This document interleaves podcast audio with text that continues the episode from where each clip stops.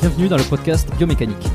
Je suis Jérôme Cazerolle, ostéopathe à Montréal, et dans ce podcast, je vous propose de partir à la rencontre de sportifs, d'athlètes et de spécialistes de leur domaine. Pour mieux comprendre la mécanique du corps et de l'esprit, pour vous aider à être plus performant au quotidien, et surtout en meilleure santé.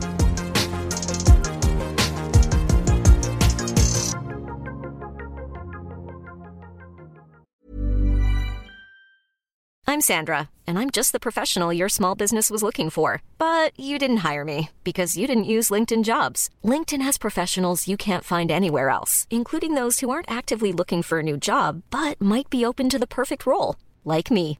In a given month, over 70% of LinkedIn users don't visit other leading job sites. So if you're not looking on LinkedIn, you'll miss out on great candidates like Sandra. Start hiring professionals like a professional. Post your free job on linkedin.com/people today. Bon, ben voilà, je crois qu'on est parti aujourd'hui avec Arnaud euh, Plaisant. Bonjour Arnaud, bienvenue sur le podcast.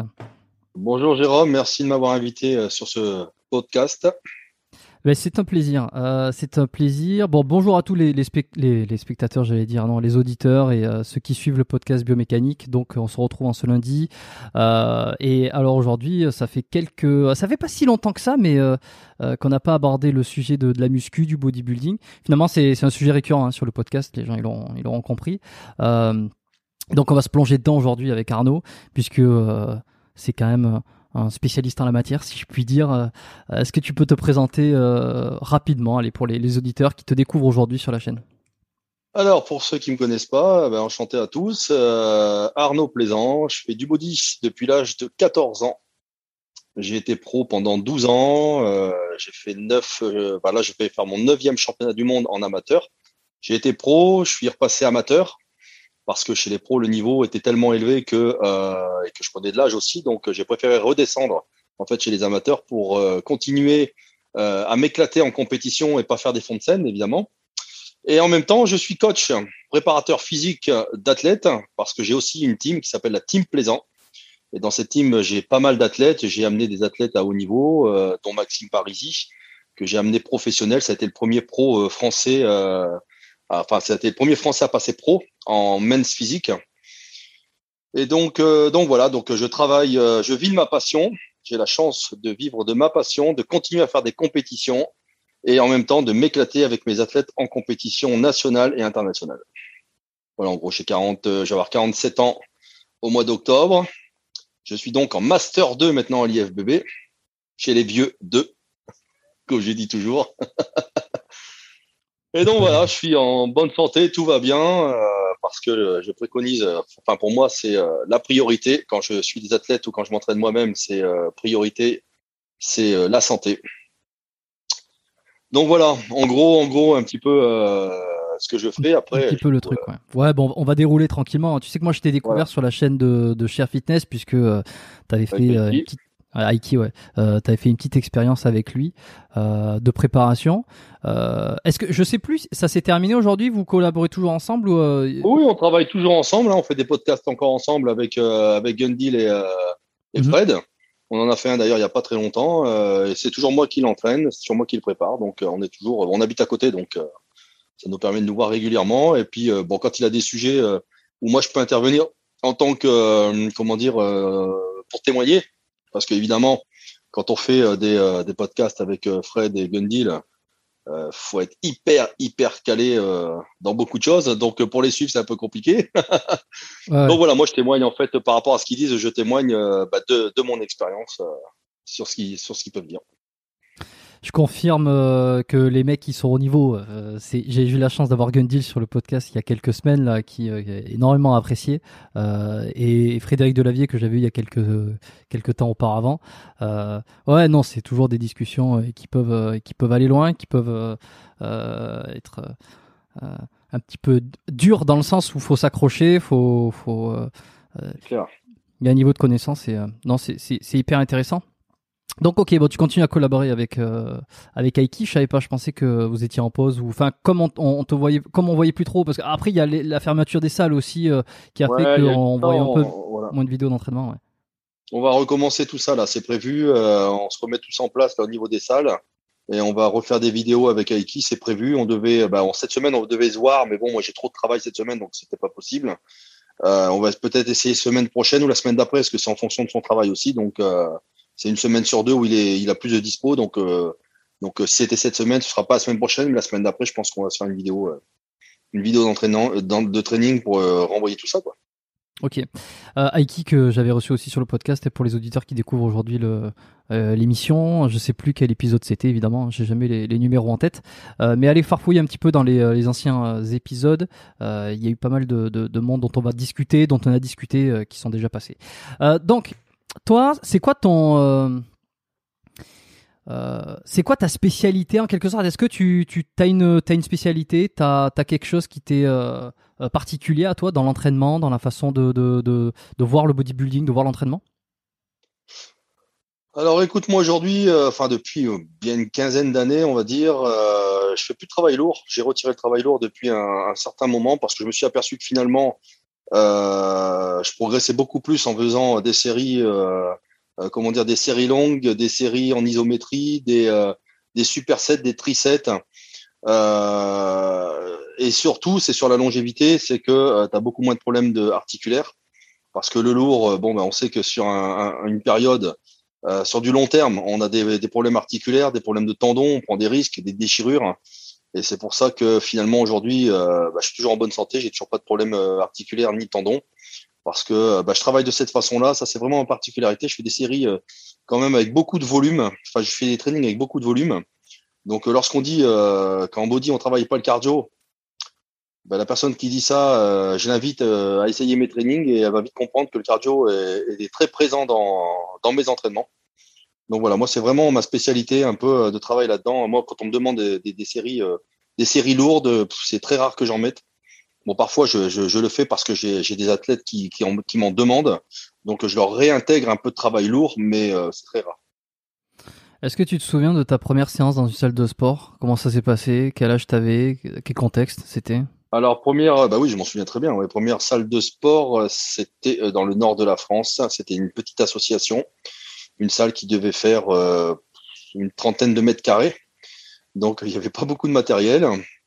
Et euh, j'ai fait mes premières barres, premières barres parce que, alors comment je suis amené à la musculation? Je suis euh, amené à, m'entraîner parce qu'à l'époque, je faisais du handball de haut niveau et j'avais donc 14 ans et j'ai grandi trop vite. Donc mes os, j'ai eu un problème au genou qui s'appelle Osgood Schlatters, donc une augmentation au niveau de la croissance. J'ai un problème de croissance au niveau des genoux qui m'empêchait de courir pendant six mois. J'ai dû arrêter de courir pour que justement, à l'époque, c'était ça. Je devais pas courir, donc moi, passionné de sport, je peux pas rester sans rien faire. J'ai mon père qui faisait un peu de musculation dans une salle euh, du village à côté de là où j'habitais. Et il m'a emmené à la salle là-bas. Donc, euh, première fois que je suis entré dans une, dans une salle de, de musculation où j'ai vu, euh, il y avait quelques mecs qui étaient quand même costauds. À l'époque, il y avait des posters, je me souviens, de Francis Benfato, de, de Tom Platz. Il y avait des posters comme ça. Et là, tout de suite, j'ai été, j'ai été, comment dire, épanoui par, par tout ça et de, de, de, pouvoir être là-dedans. Je sais pas, il s'est passé un truc. Et euh, là, ça a été vraiment, euh, c'était vraiment le, une révélation pour moi. Ça a commencé comme ça en fait. T'étais frêle? T'étais assez euh, maigre? Ou euh, t'étais déjà Non, déjà à 14 ans, je faisais 75 kilos déjà. Donc j'avais déjà un physique, hein, parce que j'étais ah issu du judo en fait. Hein, donc j'ai fait 8 ans de judo. En parallèle, je faisais du handball avec les, à l'école et après j'ai très bien fonctionné dans le handball. Donc j'ai arrêté le judo pour faire que du handball. Et euh, mais j'ai quand même fait 8 ans de judo, donc j'avais déjà un physique, j'avais déjà des épaules. J'avais par contre, j'avais pas de jambes du tout, alors qu'aujourd'hui c'est un point fort. J'avais que des épaules et du dos. Ok. Et Osgood et tu connais euh, Iron Quest? Euh, Le nom me dit quelque chose. Je l'ai reçu sur le podcast là, il, est, il, va, il va bientôt sortir, euh, enfin il sera sorti au moment où on, on, on discute là. Euh, qui est pareil, il y a eu la même chose, Osgood Schletter, euh, qui donc est une inflammation de l'épine tibiale antérieur là. C'est un truc qui arrive souvent la fin de croissance enfin milieu de croissance généralement ouais. Et, euh, et toi t'en as regardé aucune séquelle hein, de toute façon en général ça se rétablit ah non. mm. ouais ouais ouais non non non mais j'ai mis du temps bah, avant de, de, pouvoir courir normalement sans avoir de douleur dans les genoux. Mm. ok donc t'arrives t'arrives dans cette salle euh, tu vois les posters alors Francis Benfato euh, pour ceux qui ne connaissent pas peut-être parce que je, je trouve euh, et je m'intéresse un petit peu au milieu, euh, que c'est pas nécessairement celui qui est le plus connu euh, des générations d'aujourd'hui. euh, quand on parle d'anciens bodybuilders. Et pourtant, plus ça va, plus je me renseigne, plus je découvre, plus je vois que c'est considéré par les anciennes générations comme une légende du bodybuilding français. Ah bah exactement, hein. moi il me faisait rêver sur les, photos. En plus, il avait une très belle plastique, Francis. Donc quand il posait, c'était une statue. Hein, et, et, mon rêve, c'était de devenir comme ça et d'un jour d'être pro. Et, chose que j'ai réalisé. Et la petite anecdote, c'est que je suis passé pro. Un an après, je me suis retrouvé au Grand Prix de Billy Montini dans le nord de la France en démonstration avec lui. Alors ah, c'est quand même incroyable. Ah bah oui, maintenant Francis je le connais bien et, euh, on s'est okay. retrouvé avec lui en démonstration sur scène. Je venais de passer pro. Lui il était euh, il était encore pro mais il faisait plus de compétition à l'époque. Et bah, j'avais été euh, très flatté de me retrouver avec lui. D'ailleurs je lui avais dit et ça l'avait touché. Je lui avais dit tu sais j'ai commencé quelque part en voyant un peu tes photos parce que j'aimais la plastique.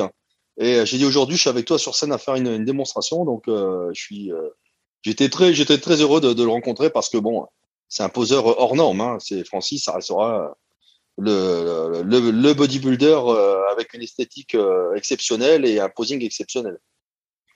Lui, il est de quelle euh, pro, enfin promotion, pas promotion, mais il a concours, il a, il a, il a, il a concouru avec qui Il a fait Olympia. Il était c'était qui ces, ces, ces compétiteurs à l'époque Francis, c'est la génération de Lila Barada, de Bob Paris, euh, Tom Platt, je crois, à la fin, à la fin euh, de sa carrière, Tom Platt.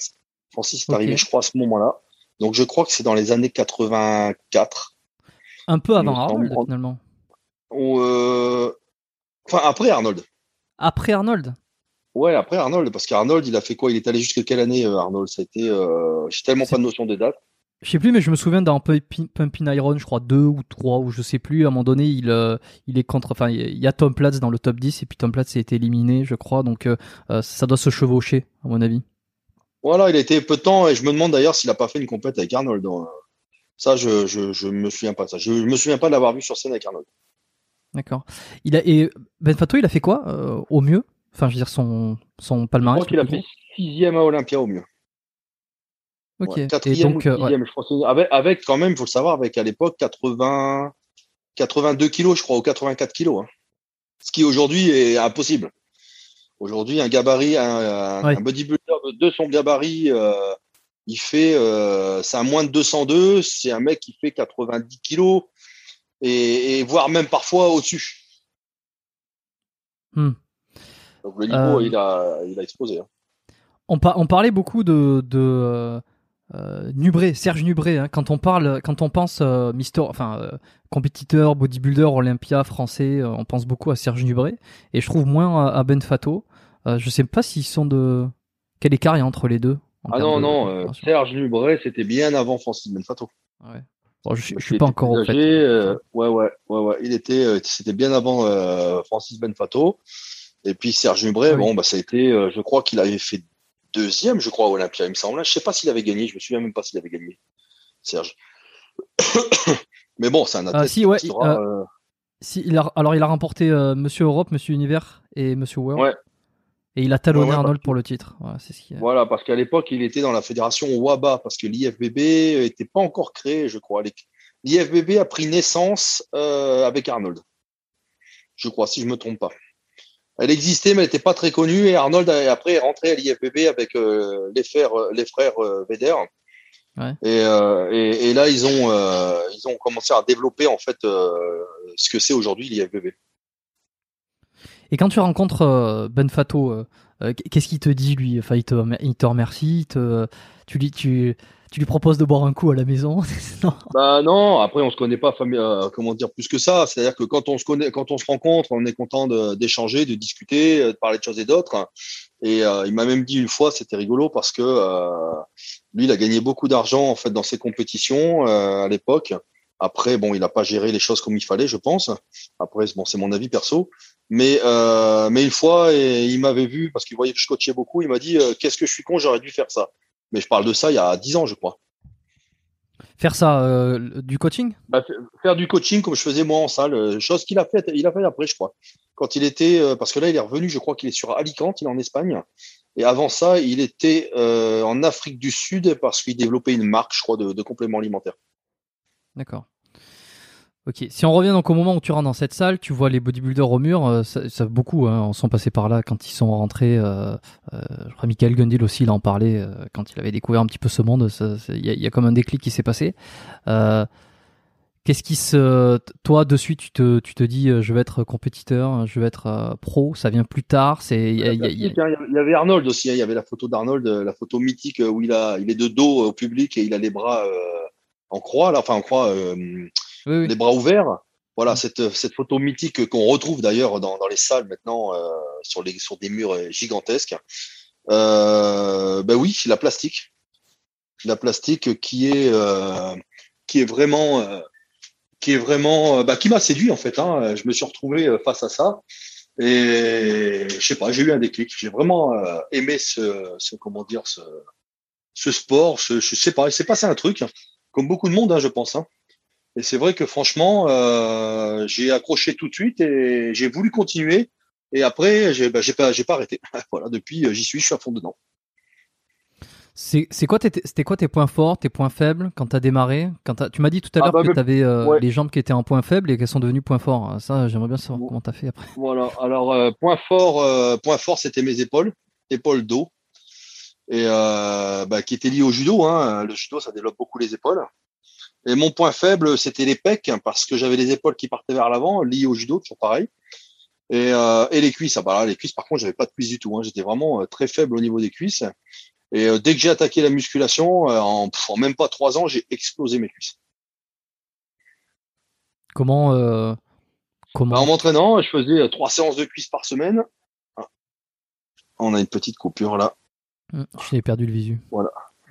Voilà, j'ai euh, comment dire, euh, j'ai explosé mes cuisses. Je les faisais trois fois par semaine. À l'époque, évidemment, euh, c'était le lourd pour la prise de poids et les séries longues pour la sèche. On en était là. Et donc, je faisais du travail lourd et j'ai développé mes cuisses comme ça. Mais en, j'ai, je crois, en un an, j'ai dû sauter trois tailles de pantalon. J'ai les cuisses, elles ont littéralement explosé. Alors, savoir pourquoi, je pense que c'est sûrement lié à mon sport. Donc, je faisais au départ, hein, c'est-à-dire le, handball. Je pense que ça, ça, m'a permis euh, de développer beaucoup plus les cuisses. Et puis bon, bah, maintenant, c'est resté un point fort. Et euh, tu disais tout à l'heure donc que tu as, un petit peu changé la manière de t'entraîner sur les, les dernières années, que tu essayes de faire un peu moins lourd, que tu es dans les séries plus longues, enfin tu utilises d'autres techniques. On pourra peut-être en reparler après. Euh, et là, sur les, sur les jambes, quand tu as démarré, tu faisais très lourd. Donc en fait, le, le très lourd, c'est quoi qu'il faut retenir? Enfin, de ton expérience, alors, euh, le- le, très lourd le- fonctionne, mais euh, jusqu'à un certain moment.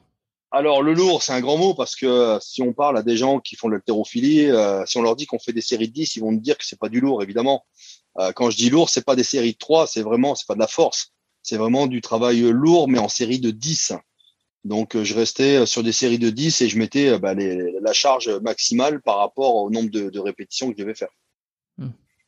Et parce qu'à l'époque, on connaît que ça. Et après, je me suis aperçu que finalement, bah, que ça m'apportait euh, plus de blessures parce que, enfin, des blessures. C'est un grand mot parce que j'ai jamais vraiment été blessé. Et ça m'a permis euh, de comprendre euh, euh, que finalement, on sollicitait beaucoup plus les articulations, on se concentrait plus sur l'exécution du mouvement et, et de monter la charge, et on se concentrait pas assez sur la contraction musculaire.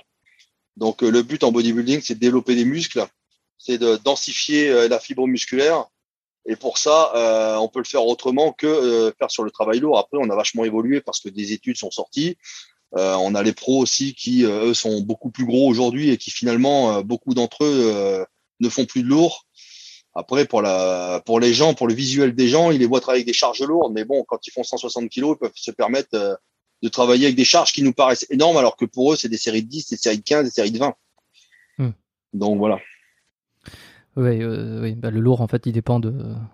C'est pas, c'est pas dans la lourd dans l'absolu. C'est, c'est lourd en fonction de, de qui, quoi. C'est parce que toi, une charge Voilà, lourde, et ça va enfin, voilà, et une charge lourd, lourde, c'est c'est pour moi, ça va être très très lourd, quoi. Mais...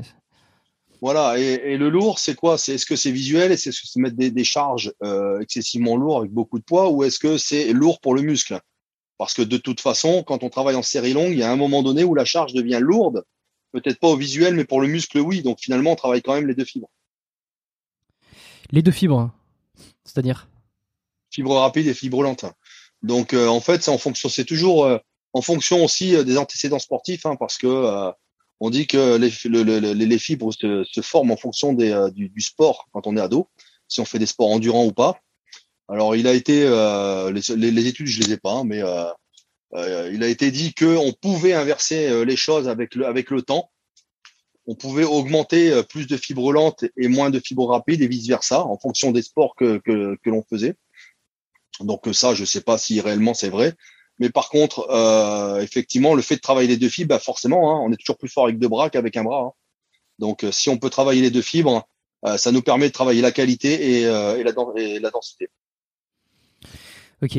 C'est quand que tu te mets à faire de la compétition? Il se passe combien de temps entre ta, ta, ta première, enfin, premier entraînement dans la salle là, et le, le moment où déjà tu te dis que tu vas te mettre à faire de la compète Trois ans. J'ai fait ma première compète à 17 ans, 17 ans et demi. Ah ouais, c'est tôt quand même. Ouais, trois ans après, je me suis mis à la compétition euh, sur un défi en fait. Hein. C'est juste que j'étais en vacances sur euh, sur Argelès et à l'époque Argelès c'était la mecque du bodybuilding en France. Hein. Tous les gros ils allaient en vacances là-bas. Euh, il y avait une compétition qui se faisait en plein air chaque année là-bas au bal des pompiers à Saint-Cyprien. Et il y avait toujours des guest poseurs qui venaient. Il y a eu Mo Benaziza, il y a eu Abdel euh, Francis y était aussi. Donc, il y a eu quand même des athlètes euh, importants qui sont allés là-bas. Et moi, je m'entraînais dans une salle et puis euh, il y avait des, des... Bah, alors pareil, là j'ai encore une belle anecdote. Il y avait des mecs costauds qui étaient là, dont Abdel Bouaf, euh, que les gens ne doivent pas connaître aujourd'hui. À l'époque, il était, il faisait partie des pros français qui étaient, qui étaient gros, pas très connus, mais qui étaient gros. Ils s'entraînaient là-bas, puis j'ai sympathisé avec eux parce qu'ils avaient repéré en moi un potentiel et sont venus me voir. Ils m'ont dit ouais, pourquoi tu fais pas de la compète? Là, on a une petite compétition dans une discothèque à Argelès à côté là-bas un truc qu'on faisait à l'époque. Aujourd'hui, ça se fait plus tout ça. Mais euh, et puis le patron de la salle faisait une démonstration lui à, à, ce, à cette petite compétition parce que lui, il était euh, troisième au championnat de France à l'époque, donc il était connu là-bas. Et puis ça a commencé comme ça. Et euh, parmi ces personnes qui s'entraînaient à la salle, qui étaient potes avec Abdel Bouaf, il y avait un athlète qui s'appelait qui s'appelait Patrick Claza. Bon, je dis s'appelait parce que malheureusement il est plus avec nous aujourd'hui. Et lui m'a dit, euh, tu devrais faire de la compète, as vraiment le potentiel, euh, franchement, euh, fais-le. Et la petite anecdote, c'est que donc 17 ans, 5 ans après, je me retrouve en demi-finale du championnat de France avec lui, donc dans la même catégorie que lui. Donc pour moi, c'était ils étaient gigantesques parce qu'à l'époque, je faisais 75, je faisais quoi, 80 kilos. Et là, je préparais le championnat de France, c'était en 99 et je me retrouve avec lui. Et, euh, et donc lui, il fait troisième, moi je gagne la demi-finale et je gagne le championnat de France la même année. Et il vient me voir et il me dit, euh, il m'a dit si j'avais su, en rigolant avec euh, beaucoup d'ironie, si j'avais su, j'aurais dû fermer ma gueule. il m'a dit et après il m'a dit, t'as vu que j'avais raison et, là effectivement c'était quelqu'un vraiment de, très très sympa et c'est eux qui m'ont donné aussi l'envie euh, de, de me lancer aussi dans le body. C'est pour ça qu'aujourd'hui euh, je dis toujours aux gens qui sont en haut, N'oubliez pas d'où vous, vous venez. Parce que moi, je me souviens que ces gens-là ont été sympas avec moi alors que j'étais personne. J'étais juste un ado qui, qui voulait s'entraîner. Et ils ont tellement été sympas avec moi qu'ils m'ont donné l'envie de continuer parce que j'ai trouvé ça agréable. Ils répondaient à mes questions. Ils ont été vraiment cool avec moi. Et, c'est vrai qu'aujourd'hui, quand je vois des jeunes qui viennent me parler, bah, je me dis que le déclencheur, je peux leur donner aussi. Et finalement, euh, il y a quoi, il y a une dizaine d'années, il y a un gars qui est venu me voir. Euh, il m'a dit salut Arnaud. Il m'a dit je voulais te remercier. J'ai dit ah bon pourquoi? Il m'a dit parce qu'il y a dix ans en arrière, euh, je suis venu te voir, je t'ai posé des questions. à l'époque, il avait 14 ans. Et il m'a dit euh, tu as été le seul au salon à me répondre et à être sympa avec moi et faire une photo avec moi. Ça m'a donné envie et aujourd'hui, je suis passionné. Donc voilà, comme quoi, ça tient à pas grand chose. Mmh, T'as rendu le truc quoi. Et ça t'est arrivé au contraire de, de, de, croiser des gars que tu, euh, qui t'inspiraient ou que, euh, que tu aimais bien et qui, qui t'ont un petit peu déçu? Ah oui, bien sûr. Compétiteurs, Sans donner j'en ai un. J'en ai un, si, si, je peux donner les noms. Euh, Liprist, par exemple. Liprist. Euh... Voilà, bah, de toute façon, il, il, il, parle pas notre langue, donc on est tranquille. Voilà, oh, puis même, je m'en fous. Hein, j'ai pas de. Liprist, c'est bon, je reconnais. Liprist, c'est un athlète qui est hors norme. Hein. Attention, c'est un très bel athlète. Euh, lui, il fait des trucs extraordinaires. Euh, les prises de poids et, et, et quand il est en compétition, c'est pas du tout le même bonhomme. Mais euh, par contre, bah, donc, je l'admirais. Voilà, et, franchement, je l'admirais pour ça. Par contre, euh, ma première compétition pro que j'ai faite, enfin non, c'est pas ma première, c'était ma deuxième. ma première compétition pro, je l'ai, ma deuxième pardon compétition pro que j'ai fait à comment dire, à Los Angeles. Il était là et franchement, euh, un mec désagréable comme j'ai jamais vu.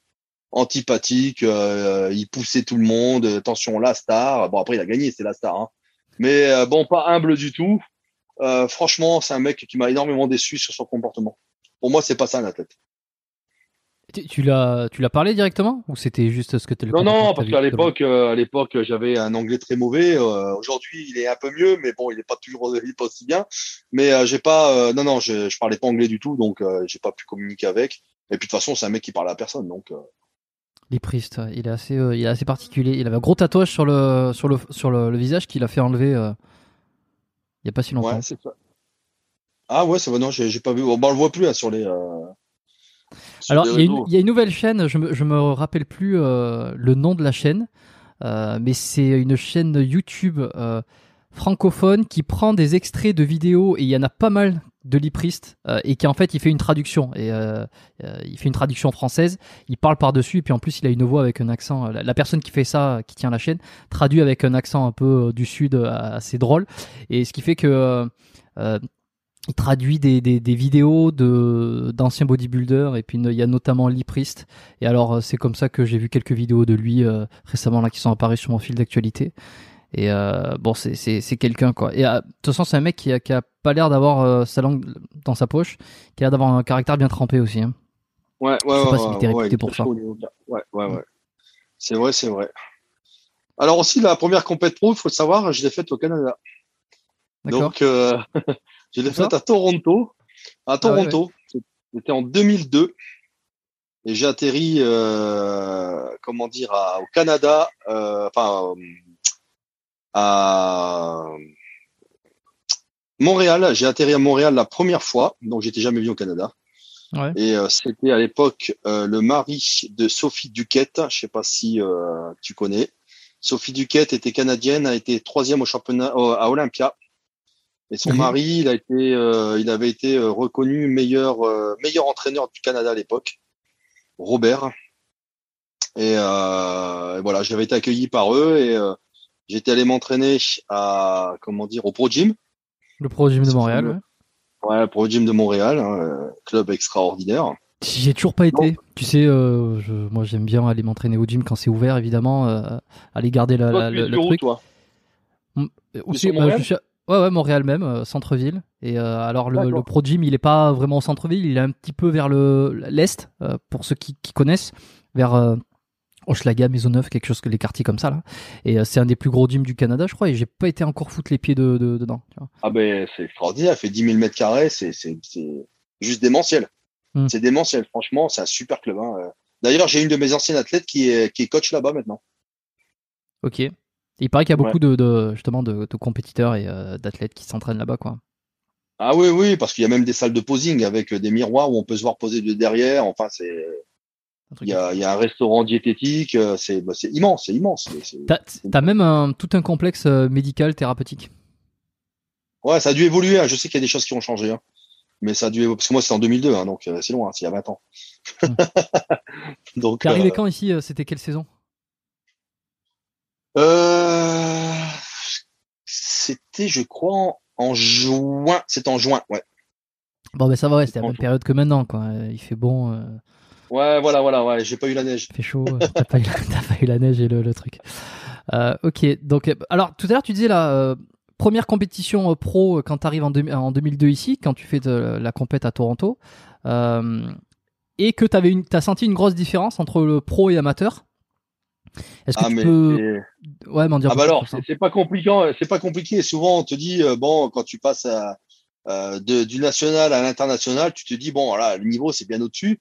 Mais là c'est pas bien au-dessus c'est il y a un canyon entre le niveau amateur enfin à l'époque hein pas aujourd'hui plus aujourd'hui mais à l'époque euh, il y a un canyon. C'est tu débarques sur une planète extraterrestre. Tu te dis c'est pas possible. Le niveau des gars c'est euh, c'est juste extraordinaire. C'est impressionnant. D'ailleurs, euh, je me souviendrai toujours, j'ai fait euh, le meeting qu'on fait toujours avant une compétition pro. Et là, tu as tous les athlètes, évidemment, et puis euh, tu les juges qui sont là, et tu le, président de la Fédé qui est là, qui fait un discours, euh, puis il explique un peu le déroulement. Il y a le promoteur aussi de, de, la compétition qui est là. Et Et là, tu es assis, tu regardes les autres, tu te dis, mais ils sont hors saison ou ils sont, ils sont secs? Tellement les mecs, ils sont énormes. Un ordre d'idée, c'est que moi, je suis arrivé à ma première compète pro, j'étais à 109, 110 kilos. Euh, les athlètes, ils étaient à plus de 120 kilos, quoi, pour la même taille. Ok. Ouais. Déjà à l'époque. Putain, déjà rien que 110 kilos. Putain, ah ouais, ouais, non, mais moi j'étais un petit pro, hein. J'étais pas énorme hein, par rapport à eux. Hein. C'était, voilà, c'était. Ouais. Moi, j'ai, vécu des trucs extraordinaires. Et à part la, la carte, je, crois que c'était avec euh, Stéphane Matala que j'avais un peu discuté de, de, ça. Je sais pas si tu le connais, euh, Stéphane. Euh, non, ça me dit rien. Qui a, la carte, qui a eu la carte pro aussi, IFBB. Et justement, les différences pro à part la carte pro, en fait, euh, ça fait quelle c'est quoi la différence entre être amateur, être pro? Est-ce que c'est t'as plus de sponsors, t'as une reconnaissance? Non, du tout. Chez les pros, bah chez les pros, tu peux gagner de l'argent que chez les amateurs, non. Voilà, t'as des primes. Tu peux accéder à Olympia. Alors maintenant, bon, euh, aujourd'hui, il y a eu des séparations entre euh, l'IFBB et la NPC américaine. Donc aujourd'hui, il y a deux IFBB. bon, ça va bientôt se régler parce qu'apparemment, la NPC va être obligée de retirer l'IFBB parce que l'IFBB reste l'IFBB en Europe. Euh, mais à l'époque, euh, il y avait qu'une grosse fédération, c'était l'IFBB de, de, Joe et Ben Vedder, qui avait été créé par eux. Et euh, ben oui, avais, dans les compétitions pro, tu avais de l'argent à gagner, tu avais Olympia, surtout les qualifs pour aller à Olympia. Après, derrière, ça te coûtait beaucoup plus cher euh, parce que ben, les préparations sont plus chères, les, les déplacements sont plus chers parce qu'il faut enchaîner les compétitions. Et puis les sponsors, ben, il y en a pas beaucoup parce que euh, à l'époque, ils sponsorisaient que les meilleurs. Hmm. Aujourd'hui, il y en a bah, aujourd'hui, bah, aujourd'hui. Euh, non, non, il y en a guère plus parce qu'il y a beaucoup plus de fédérations, il y a beaucoup plus de catégories. Puis aujourd'hui, un sponsor euh, va sponsoriser, va sponsoriser quelqu'un qui va lui rapporter de l'argent. Et un bodybuilder ne rapporte pas d'argent parce que euh, commercialement, aujourd'hui, c'est pas vendeur. C'est plutôt les bikinis, les men's, les men's classiques. Ouais. c'est, mmh. c'est eux qui aujourd'hui donnent envie aux gens de s'entraîner, de pouvoir faire des compétitions parce que c'est accessible. Qu'un bodybuilder aujourd'hui, c'est inaccessible. Les pros aujourd'hui sont inaccessibles, c'est des, extraterrestres. Hein. Ah oui, non, mais voilà, déjà c'est inaccessible et je pense que, euh, à part ceux qui sont vraiment, vraiment, vraiment dans le milieu, personne veut leur ressembler. bah, moi, le premier. Je veux dire, franchement, aujourd'hui, euh, ma vision du bodybuilding, c'est les men's classiques. C'est pas, euh, c'est pas les pros actuels. Pour moi, les pros actuels, je parle donc à la NPC parce qu'à l'IFBB, les pros à l'IFBB maintenant, parce qu'ils ont créé une section pro, euh, ça reste euh, encore euh, très harmonieux, très équilibré au niveau des physiques. Mais chez les pros à Olympia, c'est devenu démesuré, c'est inaccessible, c'est c'est devenu un sport scientifique hein, à ce stade-là. C'est-à-dire scientifique. Bah, scientifique sur tout ce qui est chimie, hein, parce qu'on va pas on va pas se voiler la face. Hein. On sait qu'à ce niveau-là, c'est surtout la chimie qui euh, qui en est responsable aussi parce que bon bah les entraînements euh, ils s'entraînent tous dans les mêmes salles hein, donc euh, forcément il n'y a pas un truc supplémentaire les techniques d'entraînement bon si on regarde bien elles sont pas plus élaborées mais par contre en termes alimentaires et en termes chimie ça n'a rien à voir hein. c'est c'est niveau beaucoup plus au-dessus et, c'est d'ailleurs pour ça que aujourd'hui malheureusement avant on parlait chez les chez les culturistes de, de un décès par an maintenant on est à plus de 10 par an quoi mais bon, c'est pas, euh, on fait pas du sport pour mourir, hein, on fait du sport pour vivre être en bonne santé. Hein. Est-ce que tu penses que à ce niveau-là, euh, oui, bon, ça c'est une certitude. Euh, Est-ce que tu penses qu'à ce niveau, c'est, euh, ça sera à celui qui prendra le plus? Hein On a souvent entendu Rob dire ça, par exemple, c'est que euh, niveau pro là des, des Olympia, je sais pas si tu connais Rob, enfin si tu connais. Ouais, Rob. ouais, ouais, Rob Transformers, je le connais bien. Hum. Donc il était passé aussi sur le podcast ici il y a quelques quelques mois, un super épisode aussi. On avait tourné autour de ça. Il, il a pas tort, il a pas tort, il a pas tort parce que euh, ils sont dans la démesure et, euh, le problème c'est que c'est euh, ça passe ou ça casse. Voilà, aujourd'hui on en est là, ça passe ou ça casse. Le problème c'est que les personnes qui se disent ça, ils ont même pas 30 ans quoi. Donc aujourd'hui le niveau des, ils ont 25, 26 ans, ils ont des niveaux. Un ordre, une ordre d'idée, c'est que il y a pas longtemps, il y a un Russe junior qui a gagné le championnat de Russie il a 21 ans, il fait 123 kilos sec. 21 ans. Il fait 1m70. Comment il s'appelle, t'as son nom là? Alors je sais plus, c'est un nom, euh, c'est un nom russe, c'est un nom compliqué, mais c'est mmh. c'est c'est démesuré, c'est démesuré. Donc euh, voilà, mais le problème c'est que euh, au, combien de temps, combien de temps il va vivre? Toi, ton époque, bah, 2002, bah, si on reste sur cette période-là, les mecs étaient déjà gros, ils avaient 10 kilos de plus que toi, là, tu, tu me l'as dit, donc tu as vu, as vu déjà qu'il y avait un gap. Mais c'était quoi, le, c'était quoi la tendance à ce moment-là? Est-ce que c'était le, le, plus gros? Est-ce que c'était le, l'esthétisme? Parce que tout ça, ça, ça a évolué au fur et à mesure. Non, non, non, ouais, ouais, l'esthétique était vachement important. C'est vrai qu'ils voulaient pas les culturistes avec les gros ventres, ils voulaient pas les culturistes avec des grosses tailles. Euh, qu'aujourd'hui, euh, bon, malheureusement, enfin, quoi qu'ils sont quand même revenus un peu en arrière. Je reconnais que c'est d'ailleurs pour ça que Philippe euh, hmm. ne gagnait plus parce que bah, il, forcément son ventre s'est déformé. Coleman, ça a été la même chose à la fin. Donc voilà, maintenant, bah, il commence quand même à revenir un peu. Et d'ailleurs, Big Ramy a gagné cette année parce que, enfin l'année passée, parce que parce qu'il a diminué en volume, il avait moins de taille, il était plus fin au niveau de la taille ils commencent un peu à revenir en arrière parce qu'ils ont atteint une certaine limite quand même. Parce qu'à un moment donné, on peut pas être plus gros, c'est pas possible. Ça va ressembler à quoi? Ça va ressembler à rien. Putain, c'est vrai quand tu vois Big Ramy, tu te dis comment on peut faire plus gros. Que bah écoute, ouais, mais franchement, moi je l'ai vu, j'ai eu la chance de le voir en vrai à l'Arnold Classic euh, il y a trois ans, je crois. Il faisait l'Arnold Classic, il a gagné d'ailleurs. Euh, ouais, je l'ai vu en, je l'ai vu en vrai, mais il m'a pas, il m'a pas, il m'a pas impressionné quoi. Je l'ai trouvé gros, mais sur scène, il faisait très gros, mais par contre, euh, de visu, en vrai, euh, je le trouvais pas énorme. Il était gros, mais c'est pas le mec qui, je me suis dit, putain, lui, il est énorme, quoi. J'ai été plus impressionné, par exemple, euh, de Morganas, tu vois, qui est notre français, qui, qui lui a une densité musculaire impressionnante. Il est, il est vraiment gros, quoi. Lui, il m'a vraiment impressionné. Que Morganas, que Big Ramy, ouais, il est gros, mais sur scène, par contre, il fait beaucoup plus gros. Donc, comme quoi, les proportions musculaires sont importantes sur scène. Et Morganas aussi, il est plus grand, hein, il me semble. Hein. Il, il tâtonne les mètres. Ouais, il fait 1m92, je crois. Hein, et, euh, ah oui, putain, il est grand. Ouais, il fait pas 130, 135 kilos, je crois, sur scène, un truc comme ça.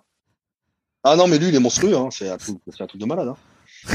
il est vraiment euh, monstrueux. Après, après, euh, après c'est chez les pros, on regarde pas que ça, mais bon, lui, lui, en vrai, c'est vrai qu'il est monstrueux. Il est gros. Moi, il m'a vraiment impressionné. C'est vrai qu'il a jamais. Euh, j'ai l'impression, hein, peut-être que je me suis, je suis pas trop au fait, mais j'ai l'impression qu'il a jamais vraiment explosé Morganest. Enfin, je le vois depuis quelques années. Il est là, il essaye, mais euh, ça prend pas. Bon alors après, euh, bah, il est européen déjà, donc quand on est européen, c'est déjà plus compliqué de se classer dans les compétitions pro, surtout quand on va aux États-Unis. Déjà, ça c'est une chose. deuxième chose, je pense aussi sa ligne. Je pense que c'est sa ligne qui le met en défaut parce que bah, il a une base de, de strongman, hein, donc euh, il est quand même assez épais au niveau de la taille, il est assez large au niveau de la taille. Je pense que c'est ça qui le, qui, le pénalise aujourd'hui euh, dans, dans ses classements. Euh, par contre, il s'est dans ses dernières compétitions, il s'est vachement amélioré. Je trouve qu'il a fait un beau travail. Il s'est vachement amélioré, euh, une belle qualité musculaire. Il arrive, il est bien sec, bien dense. Bon, lui, la densité, c'est pas un problème. Mais après, je pense que c'est lié aussi à son esthétique, je pense. Quand tu parles de densité, à quoi ça correspond exactement? Je, crois que j'ai peut-être du mal à, à, voir. C'est, quand tu dis il est dense, il est, euh, il est dur, ça, correspond à quoi? Alors, alors bah c'est simple. On va prendre en comparaison avec les gymnastes, par exemple. Souvent, les gymnastes, ceux qui font, euh, qui font les anneaux, par exemple, euh, parfois on les voit, on se dit punaise, lui, on a l'impression qu'il fait 90 kilos, et en fait, on lui demande son poids, bah non, je fais 75 kilos. Parce que les mecs, le mec, on a l'impression qu'il est gonflé à l'hélium, en fait, que les muscles sont hyper volumineux et au visuel, ils font dur. On a l'impression que c'est des, morceaux de pierre. C'est ça la, la, densité musculaire. C'est que ça donne une impression de volume énorme euh, sans que le poids il soit soit trop élevé. C'est bah, souvent les blacks, les blacks ils ont ça souvent. C'est pour ça que souvent on dit mais attends, le mec on a l'impression qu'il fait 100 kilos et il en fait 80 quoi. Parce que ils sont très denses, très très globuleux. D'accord. Ça c'est la densité. C'est la densité, ouais. Parce que tu as des mecs qui sont très lourds et euh, moi, ça m'est arrivé de me retrouver en compétition avec des mecs avec, qui avaient 15, 20 kilos de plus, c'est arrivé, hein, et, et, passer devant eux. Et sur scène, pas euh, paraître, euh, je parais moins gros, mais pas beaucoup moins gros, alors qu'ils ont quand même euh, beaucoup plus de poids. Et alors, comment ça se travaille la, la, densité, ou disons comment on peut l'améliorer si ceux qui écoutent, là, ils, veulent, ils, veulent, paraître plus musclés, même sans forcément avoir plus de poids bah, la, la, densité, c'est le travail. Hein. Ça, c'est vraiment les techniques d'entraînement que que, que l'on va utiliser. Euh, effectivement, après, c'est en fonction de tes fibres musculaires, comment elles vont réagir, euh, de, ton de ton antécédent sportif, évidemment. Un gymnaste qui se met au body, euh, le mec, il explose. Il réagit très bien, très bien aux entraînements muscu. Donc ça, c'est lié aussi au, à la base. C'est lié aussi euh, à la base. Donc, euh, donc voilà, il y a plein. C'est les méthodes d'entraînement aussi beaucoup. Hein. C'est pour ça qu'on fait beaucoup de volume dans les trainings. Et euh, le lourd, ça, on dit souvent, on ressemble aux entraînements que l'on fait. C'est-à-dire quand tu prends un power, tu regardes le mec, il est carré. Quand au visuel, il fait carré. Il fait carré, il fait dur, mais euh, il fait pas globuleux, tu sais. Qu'un mec qui travaille avec des séries longues, comme on voit chez, chez les bodybuilders par exemple, les mecs ils font globuleux. Quand on les voit, ils font, euh, ça fait des boules de partout. Qu'un qu'un haltérophile, il, il fait pas globuleux, il fait vraiment le mec mastoc, carré, un peu camionneur, un peu euh, un peu strong quoi. Donc euh, donc voilà, on ressemble vraiment à ce au travail que l'on fait.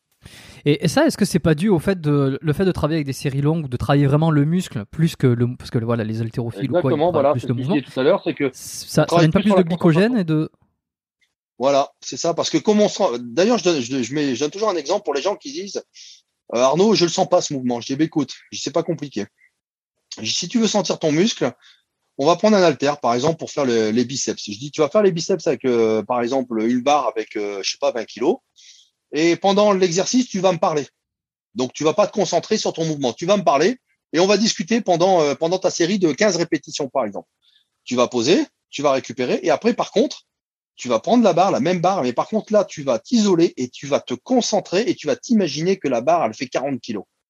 Et ben la personne, elle n'arrive pas à finir sa série. Elle me dit, eh oui, et, et pourtant c'est le même poids et c'est le même mouvement. Alors moi j'ai une question un peu à la con euh, de, de pseudo euh, pseudo pas débutant mais pseudo euh, ignare voilà ignorant sur le truc c'est le mouvement il le il le fait bien avec avec des muscles. Je veux dire le mouvement il se fait pas tout seul. Alors je pense que c'est par rapport, c'est pas, je pense, je suis sûr, c'est la connexion en fait euh, cerveau-muscle, tout simplement. C'est la connexion cerveau-muscle. La concentration va te permettre d'amener beaucoup plus de glycogène, beaucoup plus de glycogène, beaucoup plus de, euh, parce que c'est un peu aussi, euh, on va dire, le cerveau trompe, on va dire un peu, c'est un petit peu la même histoire avec avec le sucre, le vrai sucre et le faux sucre. On va en dire c'est un peu la même histoire. C'est-à-dire que le faux et le vrai sucre, ça augmente la glycémie et pourtant c'est pas la même chose. Et c'est la même chose. C'est-à-dire que là, à l'entraînement, quand tu t'entraînes, c'est que tu trompes en fait finalement ton, euh, ton muscle en, lui disant là c'est lourd, là ça va être difficile. Donc forcément, lui, il va interpréter ça comme un effort euh, plus dur. Donc il va amener beaucoup plus de glycogène parce qu'il va, il va, il va lui falloir plus d'énergie. Et c'est pour ça que la concentration euh, sanguine au niveau du muscle se fait beaucoup plus forte.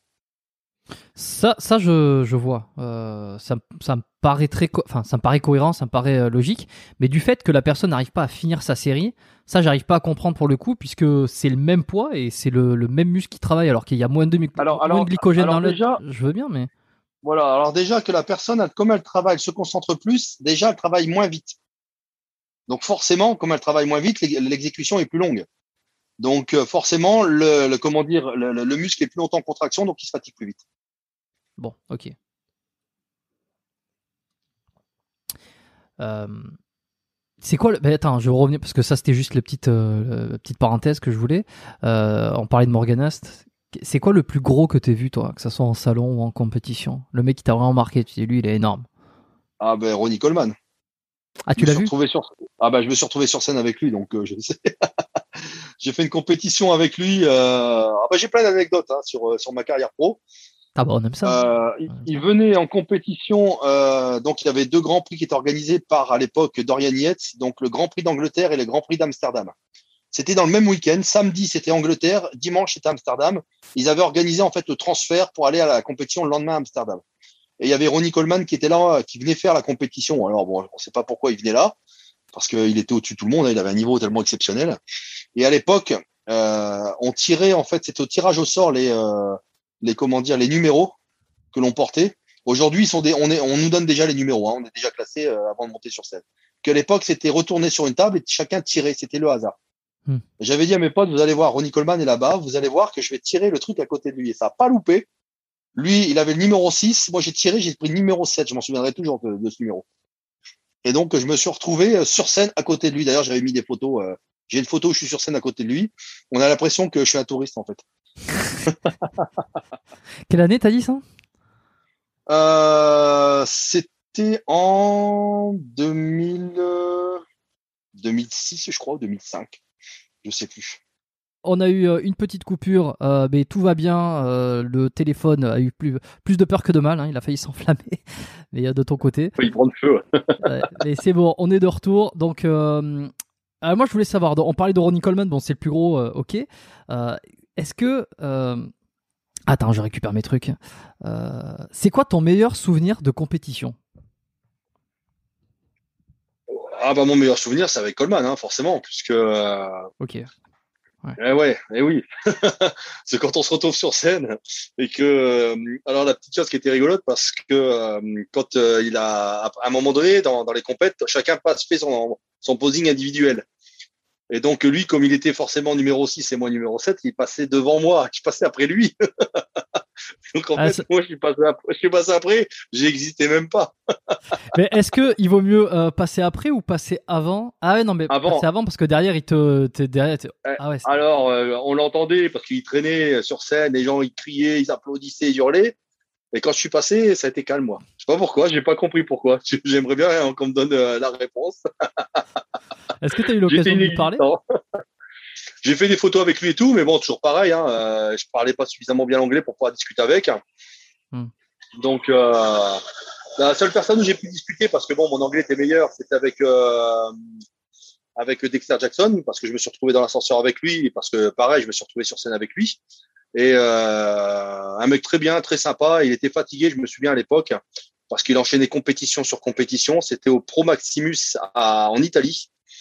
C'était une compétition pro en Italie et bah, je me suis retrouvé à côté de lui sur scène. J'étais euh, j'étais à côté de lui aussi. En fait, sur scène, je me suis retrouvé avec quatre Monsieur Olympia.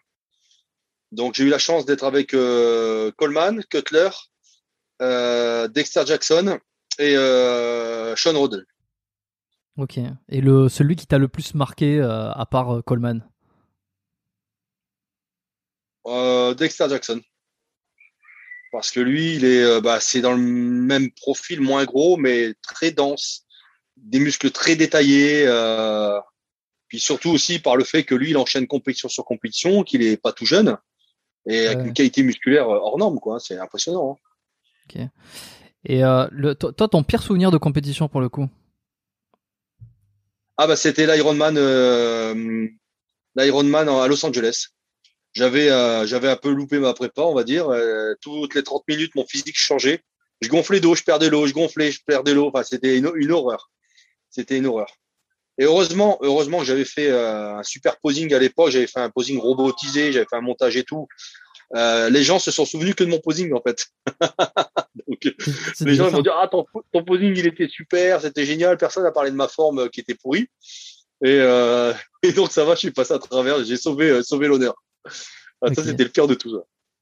Bon, et t'as arrêté de faire les compétitions pendant un certain temps. Là, tu vas reprendre euh, quoi Non non non 2023 non, non ça fait non non euh, non non j'ai pas arrêté hein. T'as jamais j'ai, arrêté euh, J'ai jamais arrêté les compétitions.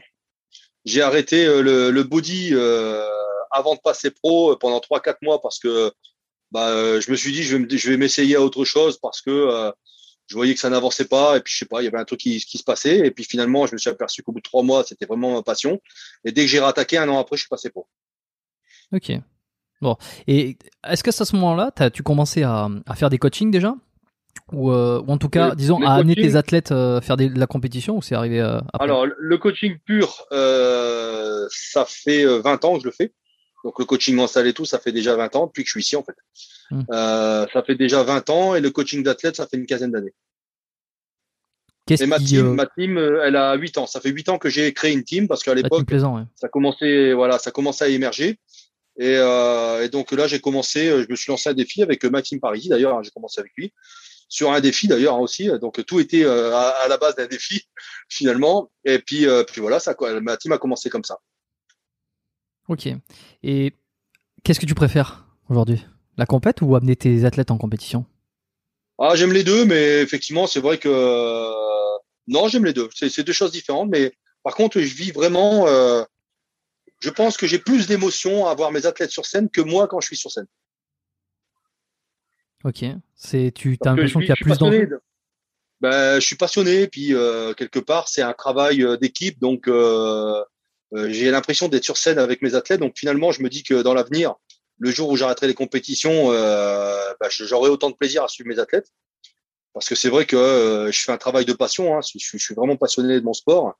J'aime la transformation physique et d'amener euh, mes athlètes avec qui euh, euh, bah, je connais en fait leur histoire, hein, parce que chaque athlète fait de la compétition par rapport à un but personnel. Et, et ce qui fait que les gens, ils, comment dire, ils, ils, ont, ils ont tous envie de réaliser quelque chose. Ils ont tous, et, ça, seul moi, seul moi le sais, puisque c'est personnel. Je suis comme le docteur, hein, c'est-à-dire que je suis comme le médecin, un secret professionnel. Donc, je sais quand la personne descend de scène, je sais quel plaisir elle a eu euh, à, à, être arrivée sur scène avec ce physique. Et ça, c'est un bonheur aussi. Pour moi, c'est quelque part, c'est un peu ma récompense.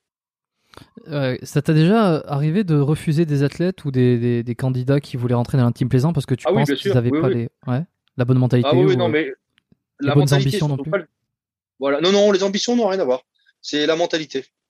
C'est que euh, je préfère m'entraîner, je préfère entraîner une personne qui vient euh, de nulle part et qui me dit voilà, moi j'ai j'ai envie de réaliser un rêve, j'ai envie de me transformer, j'ai envie de faire les choses, que quelqu'un qui arrive avec euh, trop sûr de soi, trop prétentieux. euh, je peux pas, j'aime pas cette mentalité-là, je le suis pas moi-même, donc euh, j'aime bien les gens qui sont humbles. Donc euh, je veux pas, je veux pas travailler comme je l'ai dit tout à l'heure, je travaille avec passion et je veux pas travailler avec un boulet. Je veux pas travailler juste pour dire euh, bon allez, je prends, je prends l'argent et puis derrière c'est pas grave, je suis la personne, même si je m'entends pas bien avec elle. Non, je peux pas. C'est pas. Je suis, je suis trop entier moi pour travailler comme ça et je peux pas. Ça me gonfle vite et j'arrête les trucs.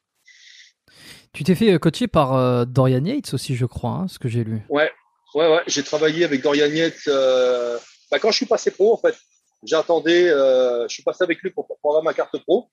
Et donc j'ai Ouais. fait, un suivi de cinq mois avec lui. Et j'ai fait aussi un suivi euh, avec Alcu Gurley. Alors pour ceux qui connaissent pas, ça a été Monsieur euh, USA en 89, je crois.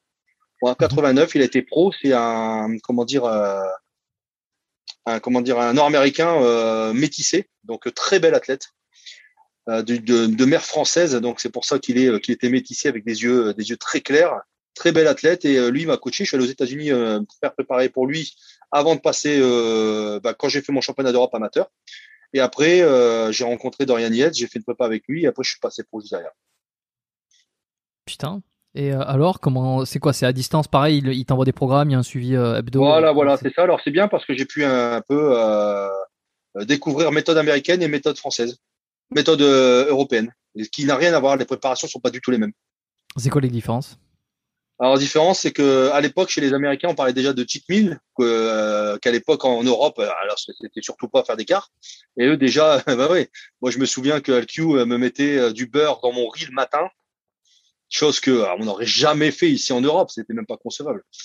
Et, donc euh, des trainings avec des longues séries, euh, beaucoup de posing, euh, des, séances très intenses. Et par contre, méthode européenne, c'était très brut, c'est-à-dire qu'avec Dorian Yates, c'était pas compliqué. J'avais six repas, dont cinq où c'était, je m'en rappellerai toujours, c'était facile à faire, hein, 300 grammes de riz et 300 grammes de poulet. Voilà, j'avais cinq repas pareils. Et entraînement lourd, parce que lui, il était à fond dans le lourd. Ouais. Et euh, juste un euh, pré-workout euh, de, de sa marque à lui à l'époque. Et voilà, c'est très basique, très très très basique. et, Mais à la dure. et alors? Lequel euh, tu penches pour lequel maintenant? Enfin, lequel t'as préféré? Ce qui t'a donné le Ah plus bah de alors, alors oh, ah bah aujourd'hui, aujourd'hui, euh, avec mon expérience, j'ai j'ai un mix des deux. C'est-à-dire que dans les dans les programmes élémentaires, faut pas faire des trucs trop compliqués parce que ça sert à rien. Ça sert à rien de faire des trucs. euh, je vois des programmes passer, moi, avec des trucs bio où on va chercher des huiles de ces de, des- trucs euh, qu'on va chercher dans les montagnes là-bas qui n'existent pas. Et euh, les gens finalement, ils veulent un coaching pas cher, mais ça leur coûte trois fois plus cher euh, en termes d'alimentation. Ils ont pas plus de résultats et surtout beaucoup plus d'inconvénients. Donc euh, j'ai j'ai gardé cette simplicité euh, que Dorian Yates m'a apporté. Après que j'ai modifié avec mon expérience évidemment et mes connaissances d'aujourd'hui, puisque ça a évolué depuis. Et, euh, et un peu euh, le côté euh, tout ce qui est travail intense avec LQ, les répétitions du posing, c'est vachement important parce que je me souviens être monté sur scène, avoir euh, posé beaucoup de fois, sorti de scène même pas essoufflé, en forme et alors euh, même pas fatigué. Donc euh, l'endurance musculaire, en fait, on travaille l'endurance musculaire par le posing. Donc euh, aujourd'hui, euh, c'est plus des techniques avec d'autres coachs que j'ai eu aussi, hein, parce que forcément on apprend des techniques d'entraînement, après on crée ses propres techniques, comme je, je le fais actuellement avec tous mes programmes d'entraînement.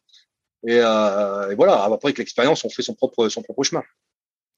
Euh, petite question bête aussi, mais euh, qui n'est à mon avis pas si bête que ça. euh, que ça soit Yates ou, ou, ou l'autre personne, je, sais pas son. je pas- enfin. Voilà, bon, je connais pas du tout pour le coup. Est-ce qu'à un moment donné, ils font, ils te, ils font mention de chimie, ils font. C'est c'est Ah bah, un bon ah bah- vouloir. ah bah, c'est, euh, de, de, de, de toute façon, de toute façon, dans la mesure où on fait de l'international, où on veut passer pro, on passe pas pro en mangeant des haricots verts. Hein, faut Non, mais honnête, hein. Ça, ça c'est sûr, ils, ils doivent s'en douter, ils le savent, etc. Mais est-ce que, je sais Ah pas, bah oui, ils non, mais t'envoient- le stade, ça fait, pas- ça fait partie du, euh, du- de la préparation. ils t'envoient des, ils t'envoient des, des posologies, ils t'envoient des choses comme ça aussi, ou c'est vraiment uniquement entraînement euh, nutrition? Non, non, bah bien sûr, ils nous conseillent. voilà. Ok, ok, ok. Tu vois, j'étais curieux parce que je, je me demandais si, euh, si, euh, Après, après, je pense qu'ils nous conseillent. euh, moi, je pense que j'étais un simple client par rapport à Dorian Dorian par exemple. Je pense que j'étais juste un simple, un simple athlète avec qui il a pris de l'argent et voilà, il m'a juste euh, aidé. Mais je pense qu'il n'est pas allé, il est pas allé dans la réalité de ce qu'il faisait lui avec les autres athlètes qui faisaient Ouais.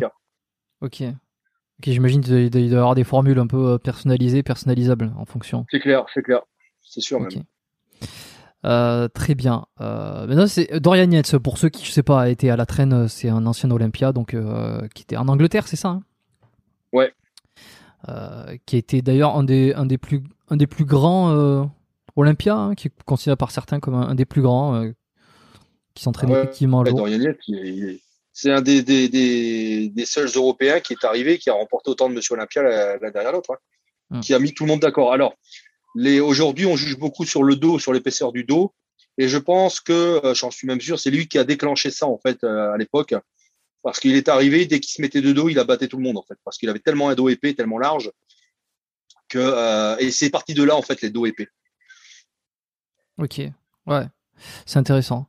Euh, L'évolution du bodybuilding, là, qu'est-ce que, euh, tu penses que, qu'est-ce qui va pas, qu'est-ce qu'il faudrait améliorer dans le, le, le bodybuilding, la compétition, voilà, si tu as un message à faire passer là-dessus, une réflexion à avoir. Alors moi, je pense qu'on devrait revenir un peu en arrière euh, sur le, surtout d'un point de vue, euh, comment dire, euh, volume chez les pros, par exemple. Aujourd'hui, c'est vrai qu'ils sont un peu revenus en arrière avec la catégorie des Mets classiques, mais chez les pros, je trouve qu'ils devraient limiter en fait la, la grosseur des athlètes. Ils devraient revenir à des physiques plus harmonieux, moins denses, parce que malheureusement, beaucoup de jeunes s'identifient à eux veulent leur ressembler. Donc, euh, comme ils sont forcément mal conseillés et qui vont chercher les informations sur Internet, euh, qui sont souvent, euh, comment dire, étalées par des, des pseudo-gourous, des pseudo-médecins, des pseudo-chimistes, et qui mettent en danger, en fait, malheureusement, les jeunes qui se mettent, qui se mettent au bodybuilding et qui rêvent de devenir Monsieur Olympia.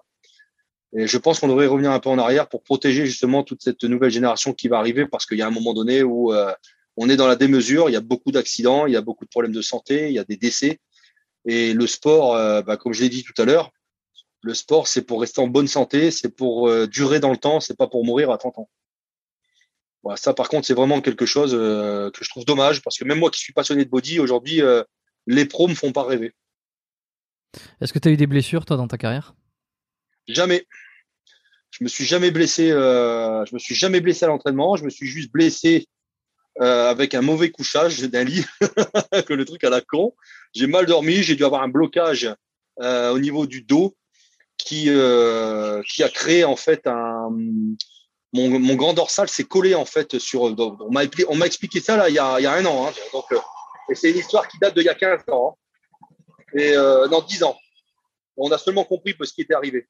En fait, j'ai eu un déplacement. Je pense que euh, mon dorsal a dû se coller, a dû se coller et, remonter en fait sur une partie du euh, de, la cage thoracique, enfin de, des, des vertèbres. Et en fait, à l'époque, on aurait dû en fait me faire des massages et de me manipuler pour les, pour décoller tout ça, pour que mon, mon dorsal se remette se remette à sa place. Et on ne l'a pas fait. Donc en fait, il il a pris forme et il s'est mis à cette place-là. Donc aujourd'hui, quand je pose, il y a une certaine pose où je suis obligé de faire attention parce que sinon je me retrouve avec un, un dorsal beaucoup plus haut que l'autre. On a l'impression que j'ai une déchirure et c'est pas une déchirure du tout. C'est juste que mon dorsal il s'est il s'est collé. Voilà. Donc euh, on a voilà donc euh, malheureusement euh, bon bah c'est comme ça. Ça c'est le seul problème que j'ai eu. Sinon j'ai jamais eu de problème de déchirure de, de quoi que ce soit. Tendinite non plus?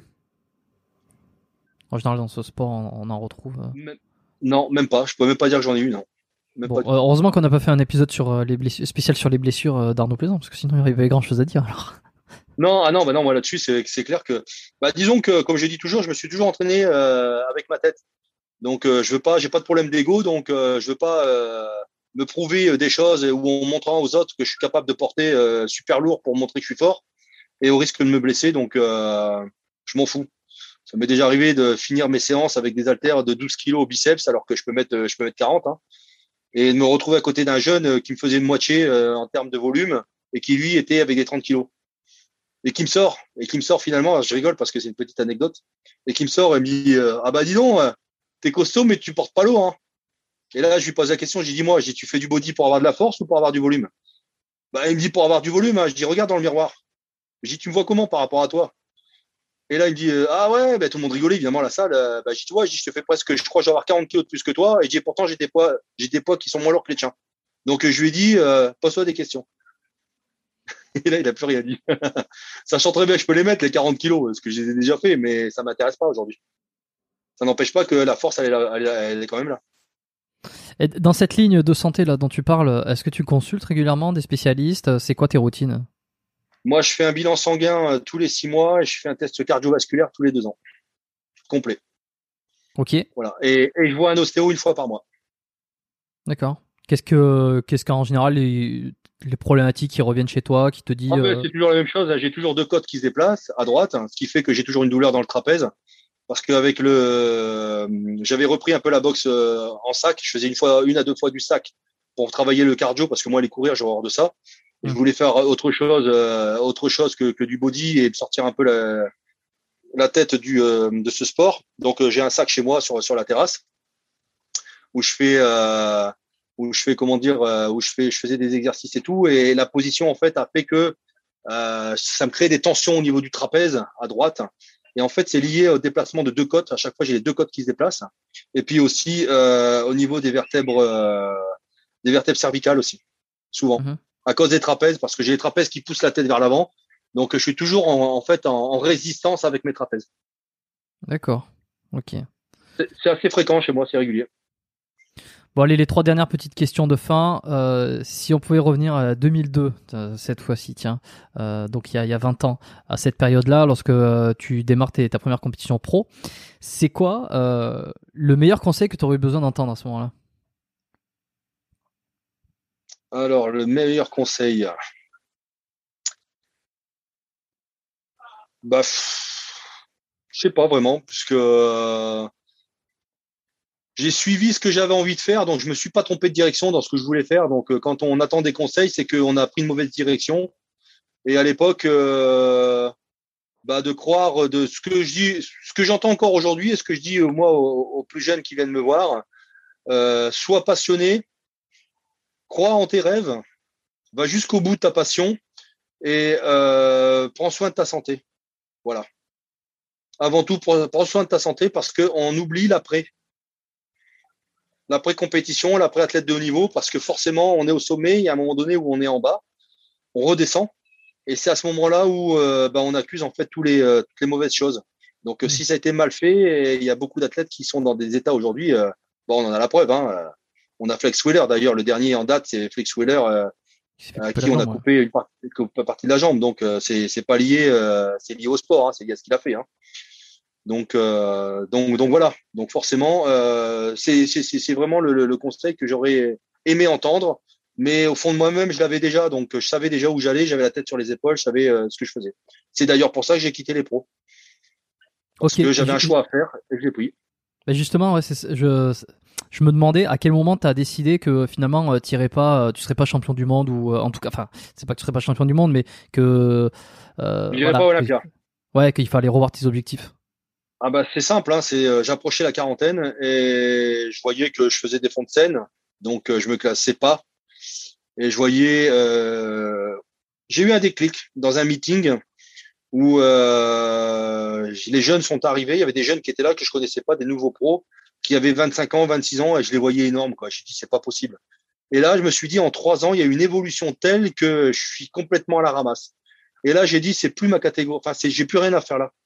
Parce que là, vraiment, j'ai plus du tout le niveau. Avant, on, pouvait pas dire j'ai pas le niveau parce que j'étais quand même un pro qui était quand même, euh, mmh. j'avais quand même du volume parce que j'ai une ligne, j'ai fin de taille, donc j'avais l'avantage de, de l'esthétique. ce qui, ce qui était en ma faveur. Et je, je dénaturais pas, j'étais pas, j'étais pas maigre. Mais là, par contre, ça a été d'un seul coup, je me suis dit, j'ai plus rien à faire là. là par contre, j'ai plus du tout le niveau. Et là, j'ai compris qu'il fallait passer à autre chose euh, en termes de, de comment dire, de, de, protocole et de chimie. Il fallait aller à un niveau beaucoup plus au-dessus. Et là, je savais que c'était des risques avec, avec, la santé.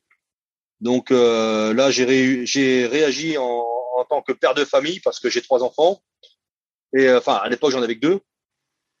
Et euh, là, je me suis dit, euh, je vais pas risquer ma vie, ma santé pour finalement pas grand chose parce que euh, si c'est pour avoir un titre et puis après finir dans des états euh, ou peut-être même mourir euh, pour juste avoir une médaille et être premier, euh, j'ai trouvé ça ridicule parce que pour moi c'est pas ça le sport. Donc je suis revenu amateur, je me suis dit je vais revenir chez les amateurs, j'aurai un bon niveau amateur, ce qui est le cas puisque je fais toujours top 6 dans les championnats du monde. Et cette année, bah, je vise, je vise le podium et peut-être même être champion du monde, donc en master 2. Donc, donc voilà. Mais je, là, par contre, j'ai du plaisir parce que je, je sais que j'ai un vrai challenge parce que je suis sportif avant tout. Un sportif, il va pas pour juste faire de la présentation, il y va aussi pour faire des résultats. Ok. Un mentor que tu as eu, tu as, toujours eu, qui te suit toujours? Enfin, qui te suit, que toi tu suis peut-être? Non, du tout, non, j'en ai pas. Pas de mentor. Je suis pas quel... non, je suis pas, pas quelqu'un de, de, Je suis très indépendant. Je suis pas quelqu'un qui euh, qui reste en extase devant les gens à regarder, euh, à être en admiration parce que euh, je sais pas, j'ai pas ce truc-là. Pour moi, chaque personne est différente, donc euh, quand on est admiratif de quelqu'un, dans, dans ma façon de voir les choses, c'est que on voit euh, une personne, quelque chose qu'on aimerait avoir. D'ailleurs, c'est Arnold qui disait ça. C'est que souvent on regarde la personne à côté, on veut être comme elle, et cette personne-là veut être comme la personne d'à côté, et ainsi de suite. Mmh, mmh. Alors que la plus grande des choses, c'est d'être soi-même. C'est de se ressembler à soi-même. De, de, le modèle, c'est on doit être, on, on, doit, on doit rester soi-même en fait. On ne doit pas essayer de ressembler à quelqu'un. Et quand on a un mentor, c'est qu'on on veut lui ressembler, on veut être comme lui, et où on veut euh, le prendre comme exemple et de dire je veux faire des choses comme lui, mais finalement il faut rester soi-même parce que nous on sera toujours aussi l'exemple de quelqu'un. Ah c'est intéressant. Donc j'ai jamais, ouais, j'ai jamais été, euh, j'ai jamais été euh, comment dire H2 et pourtant j'ai rencontré Arnold aussi, j'ai eu la chance de le rencontrer plusieurs fois et je suis en admiration par rapport au fait que ce soit quelqu'un de connu et qui nous a fait rêver. Mais voilà, je veux dire, je vais pas camper devant devant le Gold Gym pendant trois heures pour prendre une photo avec lui, par exemple. Mmh. Okay. Voilà, c'est comme ça, c'est ma façon de les choses. non, non, c'est bon, c'est bon, c'est bon, c'est, c'est, c'est intéressant. Ouais.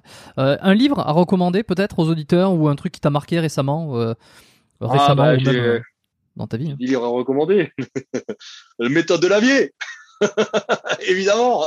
Évidemment, je le laisserai dans les liens, comme d'habitude. Celui-là, c'est euh, tous, les tro- tous les 2, 3, 4 podcasts en général, il est, euh, il est mentionné. Donc, euh. Bien sûr, parce que franchement, c'est ce qu'il fait, c'est très bien, parce que pour les gens qui connaissent rien et qui commencent, ça leur donne vraiment des, des, des vraies bases, des vraies bases. Franchement, c'est des bons livres et euh, moi, je les recommande vraiment. Ok, parfait. Ouais. Euh, Pour apprendre et apprendre et étoffer un peu euh, sa culture sur sur l'anatomie humaine et sur les techniques d'entraînement. Après, chacun euh, utilise à sa façon et l'exploite comme il veut, mais mais bon, euh, c'est bien. Franchement, c'est très bien.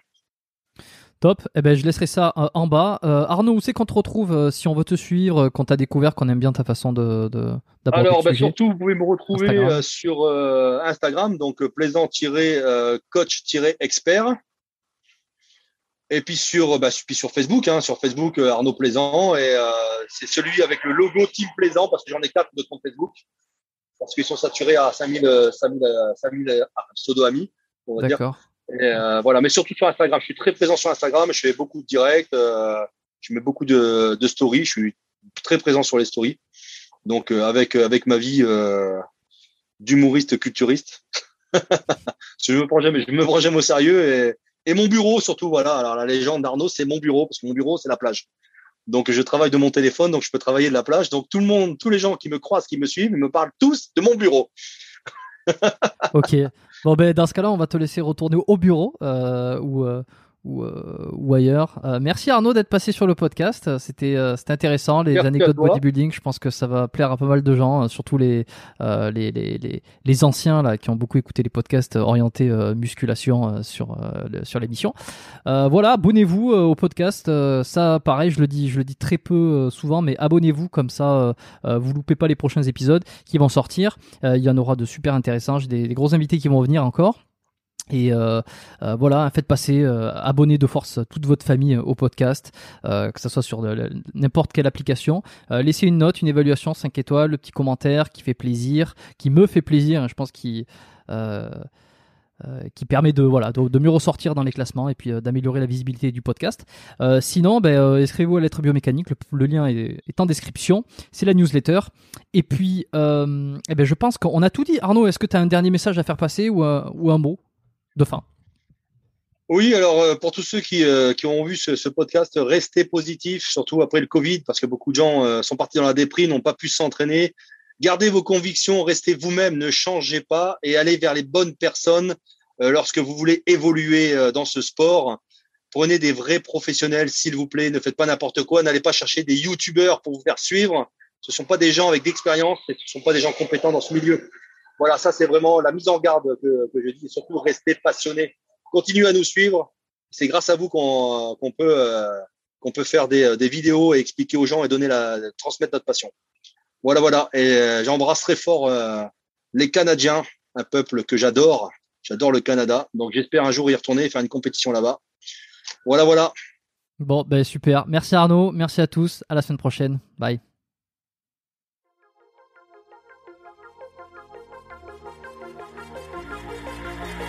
Merci d'avoir écouté cet épisode du podcast Biomécanique jusqu'au bout. Vous pouvez l'envoyer à deux de vos amis ou le partager sur vos réseaux sociaux. Merci également de lui mettre une note de 5 étoiles avec un petit commentaire sympa. C'est ce qui me permet de mieux ressortir dans les classements. Laissez-moi votre email sur biomécaniquepodcast.com slash lettre et je vous enverrai l'épisode de la semaine ainsi que la lettre biomécanique une fois par mois où je vous partage mes meilleurs conseils et recommandations. Vous avez écouté le podcast Biomécanique. Je suis Jérôme Cazerolle et je vous dis à très bientôt.